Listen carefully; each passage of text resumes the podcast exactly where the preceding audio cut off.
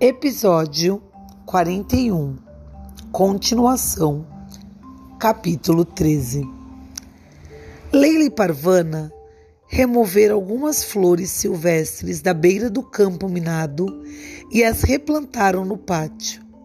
Leila demarcou o pequeno canteiro com pedras. Parvana se lembrou das flores que havia plantado no mercado de Cabu. Perguntou se estariam desabrochando. Nenhuma das crianças sabia como plantar uma horta, mas quando limpou o jardim de ervas daninhas e plantas mortas, Parvana encontrou algumas coisas crescendo ali. Talvez sementes tenham caído das verduras e legumes do ano passado, disse ela a Leila, que a estava ajudando. Talvez seja mágica, disse Leila. Eu falei, a terra gosta de mim. Leila começou a enterrar pedaços da comida de Hassan junto com os dela, a cada refeição. Depois de alguma insistência, Parvana passou a fazer a mesma coisa. Ela se sentiu meio boba no início, mas logo adquiriu o hábito.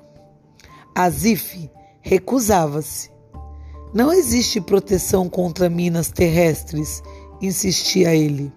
Vocês são duas idiotas. Foi assim que você perdeu a perna?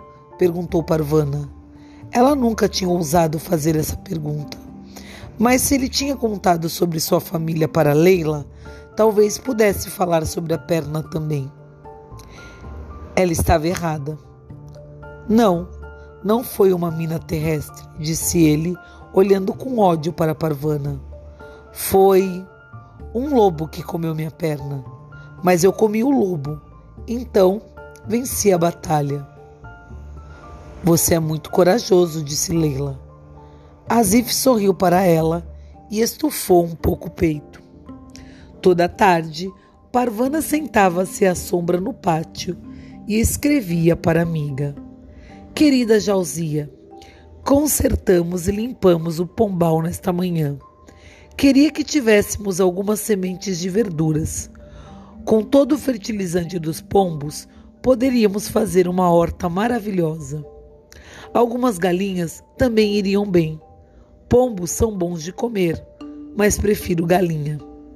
Talvez outro mascote seja pego no campo minado um mascote com galinhas e sementes e lampiões e óleo para lampiões e brinquedos para Hassan, livros para mim, uma perna postiça para Zif, joias de verdade para Leila e alguns tochacas novos, felpudos, sem bichos.